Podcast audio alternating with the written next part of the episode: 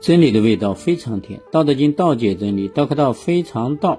今天我们讲《道德经》的第十八章：大道废，有仁义；智慧出，有大伪；六亲不和，有孝慈；国家混乱，有忠臣。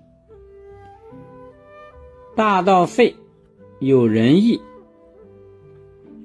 自然而生的理想的治国之道。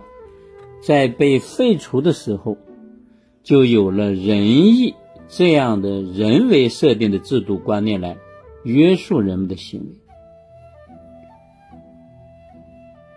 智慧出有大伪，当统治阶层试图把聪明才智当做管理手段频繁出现的时候，就有了程度更高、范围更广的虚假。不诚实的相伴而生，六亲不和有孝慈。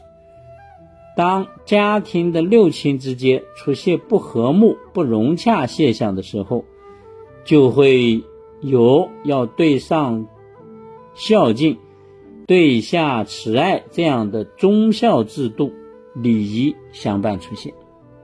啊，就当出现这种家庭不和睦的时候，才提倡这种。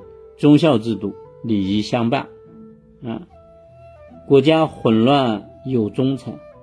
当国家陷入到社会混乱的泥潭之中时，就有了呼唤那些能够办事尽心竭力、忠于君主的官吏力挽狂澜的诉求。啊，就是当国家乱的时候，这个时候才体现出啊，赶快呼唤。忠诚的出现，啊，才有这样的需求。